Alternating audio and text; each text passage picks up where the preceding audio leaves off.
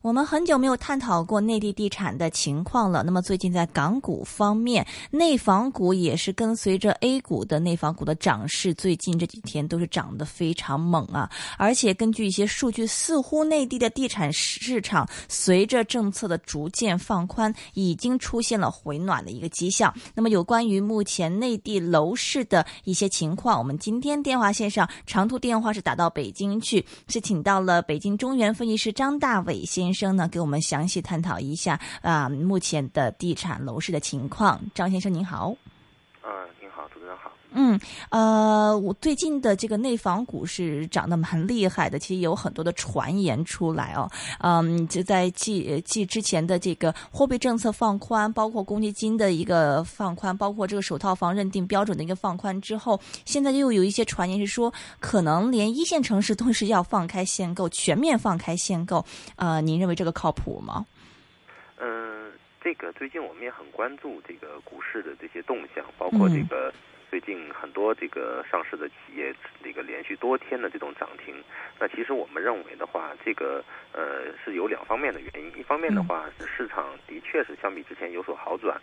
呃，特别是这个十一、十二月份，在这个九三零认定这个限购的呃限贷的这种松绑，包括这个十一月份的这个降息，对于房地产市场都是利好。所以事实上，这个大部分房地产企业的成交，包括去化速度都在提高。那这种情况下的话，之前这个大部分上市企业的股价是被低估的，所以在最近市场上这个呃房地产股表现的比较好。然后第二个原因的话，就是一定程度上事实上是有带有炒作的氛围的，因为包括这个最近有说这个呃营业税这个五改二的，包括这个一线城市限购松绑的，其实我们看到更多的是一些谣言，因为这个特别是这个有一个这个。这个这个网上传的传播比较多的这个上海限购的解除的这个 消息，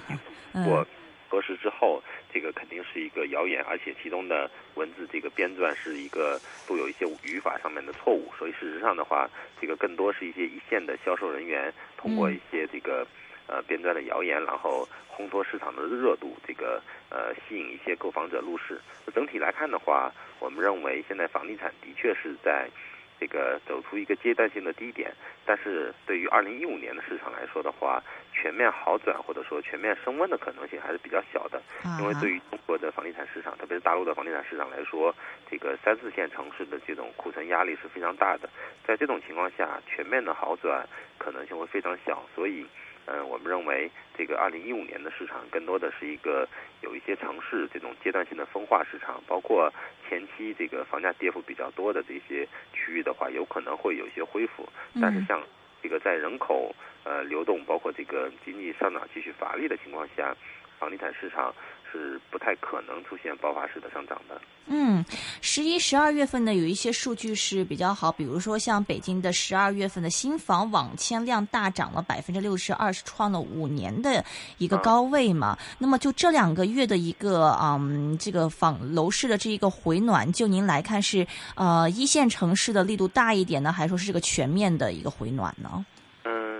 这样的，这个也是两方面。一方面的话，实际成交量的确是有一些上涨，但这种成交量的上涨是建立在前期比较低的基础上的。然后从这个北京、上海、广州、深圳四个一线城市来说，这个十一、十二月份的成交量的确是比上半年要好很多。但是这种上涨的话，远远没有达到大家看到的数据的这个基础上，因为。北京的网签数据是包含了保障房和自住房的，所以这个很多这个包括一些媒体，包括一些机构，只是这个用这个网签数据来这个翻番，或者说这个创历史新高来烘托眼球。事实上的话，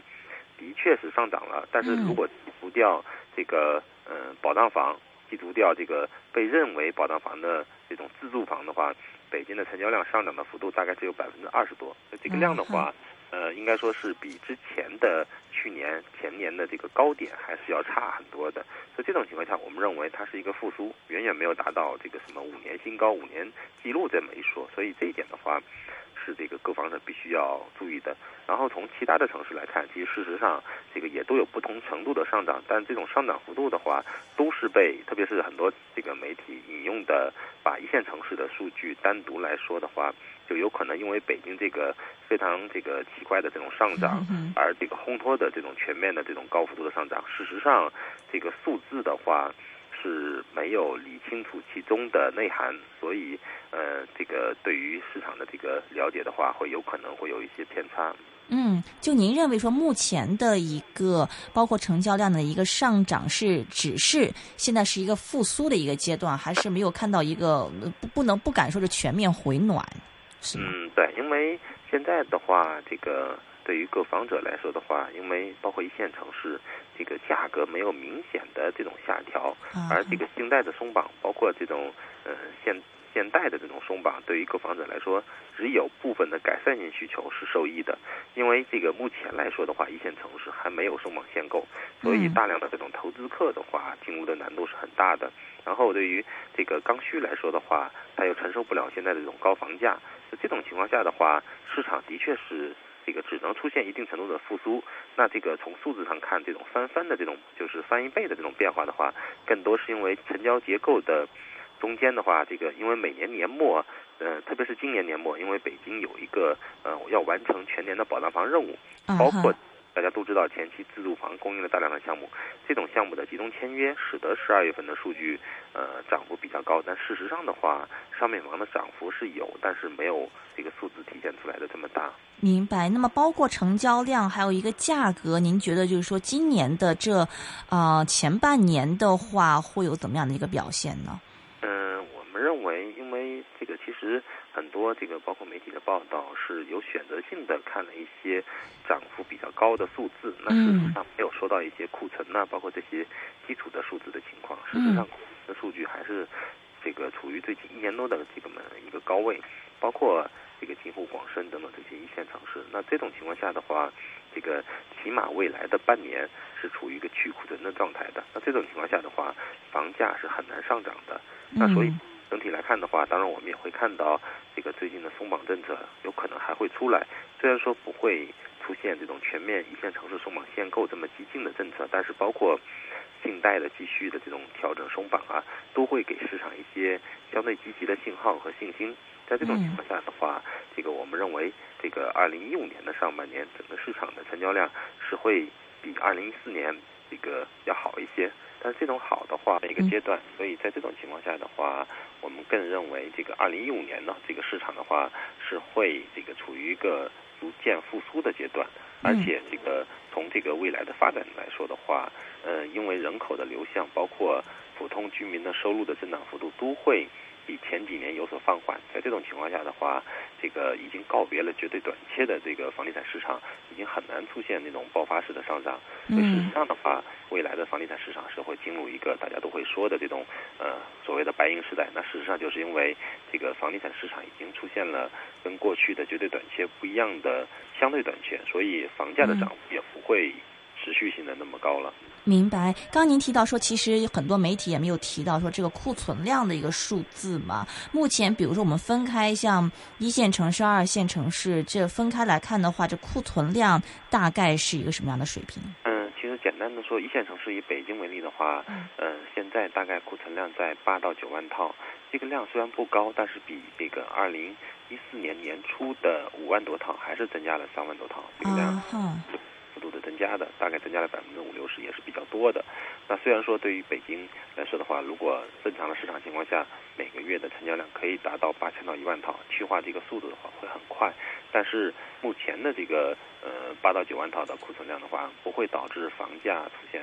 这个快速的上涨。然后对于二线城市来说的话，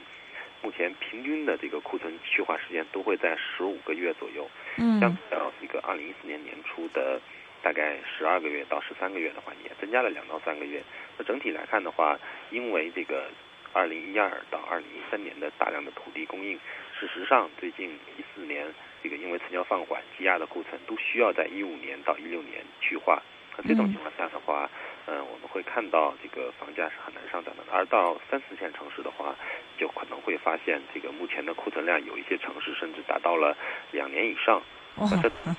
先看到的包括呼和浩特呀，